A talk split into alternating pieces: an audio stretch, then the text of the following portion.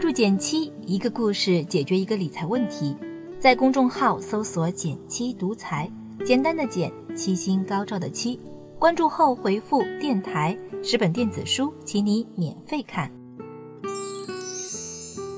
前段时间我做了一期电台，叫做“一天赚个百分之十”，还挺容易的。当时教大家打新债，不少朋友都实践了一下。快一个月的时间，后台看到有不少小伙伴已经赚到钱了，多的能上千，少的也有好几百。不过实际操作中，大家的细节问题还是挺多的。所以今天这期节目，我用十个问题来做一份打新债操作详解，方便你更轻松的赚这笔零花钱。第一个问题，用什么券商开户比较好？必须要承认。选一个有单独打新债入口、提醒及时的好券商，真能省下不少事儿。除了有专门的打新入口，还会有打新日历、中签、充值、上市的短信提醒等等，可以说对新手用户很友好了。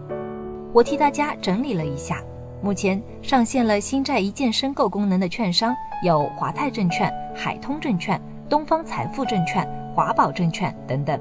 图省事的朋友选这几家肯定不会错。第二个问题，准备多少钱打新债？我的建议是每月至少预留五千到一万元作为打新储备，最好可以直接存在账户中，打中新债后就自动扣款。虽然参与打新债没有资金门槛，账户里没钱都能参与，但最近新债的发行量比较大，很多朋友经常隔几天就收到中签消息。我身边就有位朋友，账户里有多只新债等待上市，一下占用了八千元资金，所以我才建议大家至少预留五千元资金用来打新债。第三个问题，什么时间申购？申购数量怎么填？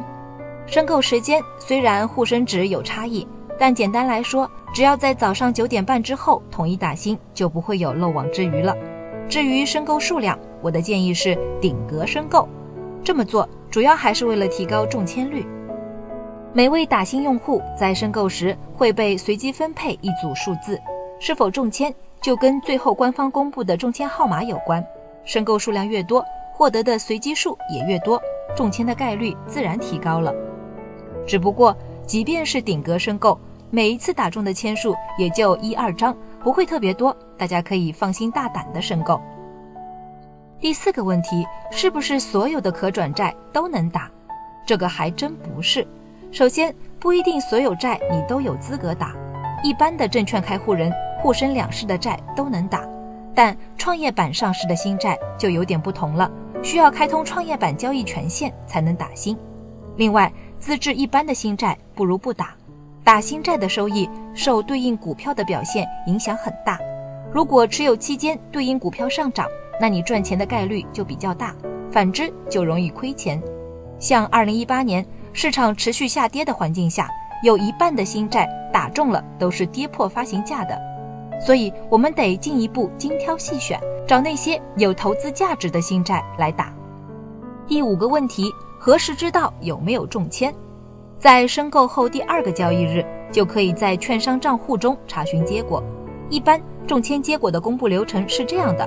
申购日后的第一个交易日分配签码，申购日后的第二个交易日显示中签结果。如果你是周五申购，那中签结果一般要到下周二公布；如果是周一申购，周三就能知道中没中了。至于中签信息怎么查询，一般券商都会给你发短信提醒，如果没收到，也能在券商 APP 里找到。第六个问题，中签要交多少钱？沪深两个板块起始金额都是一千元，一手等于一千块。如果你中了三手，那就需要转入账户三千元，以此类推。万一今天又接到中签提醒，但是没钱付怎么办呢？按照证券交易所规定，个人投资者在十二个月里如果有三次中签却没能付款的，此后至少半年打新都不能参加。所以参与打新债的朋友，千万记得要交款。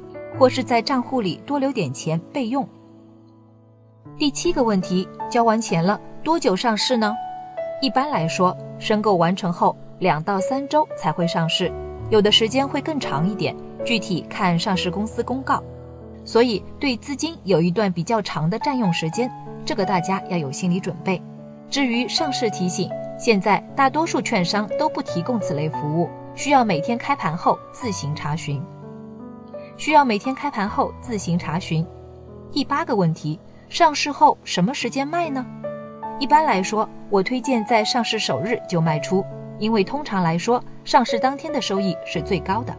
另外，可转债一旦上市，即便是盈利的，价格也是时时起伏的。很多人看着价格涨涨跌跌就犹豫了，切记投资不能太贪心，总想着卖在最高点，反而可能错失良机。第九个问题，打新亏钱了怎么办？前面也提到，打新债的收益跟当前市场关系非常大，也绝非保本买卖。如果市场环境不好，亏个百分之一、百分之二也是有可能的。这种情况，我也推荐你在上市第一天就卖掉止损。因为长期参与打新的话，赚来的钱完全可以弥补亏损，你的整体收益还是不亏的。最后一个问题，有些可转债卖不出是怎么回事儿？碰上这种情况，大概率你持有的是沪指的可转债，因为沪指是有熔断机制的，只要涨幅超过百分之二十，就要停牌三十分钟。如果开盘涨幅直接超过百分之三十，会直接停牌到十四点五十七分才可以交易。遇到这种情况，我推荐你可以在复牌之后观察一下走势，如果没有继续熔断，就马上卖出，落袋为安。以上这些方法你学到了吗？听完电台，大家就可以赶紧实践起来了。遇到什么问题，也欢迎大家给我留言。最后，祝大家用这个方式赚到更多的零花钱。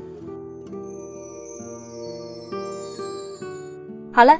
今天就到这里啦，右上角订阅电台，我知道明天还会遇见你。